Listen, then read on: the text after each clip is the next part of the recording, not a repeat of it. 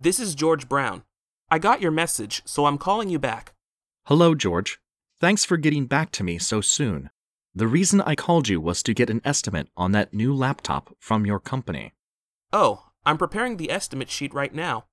If you're in a rush to get the total amount, I can tell you in just a couple of minutes. That'd be great. Ah, but I'm afraid I have to leave my office soon.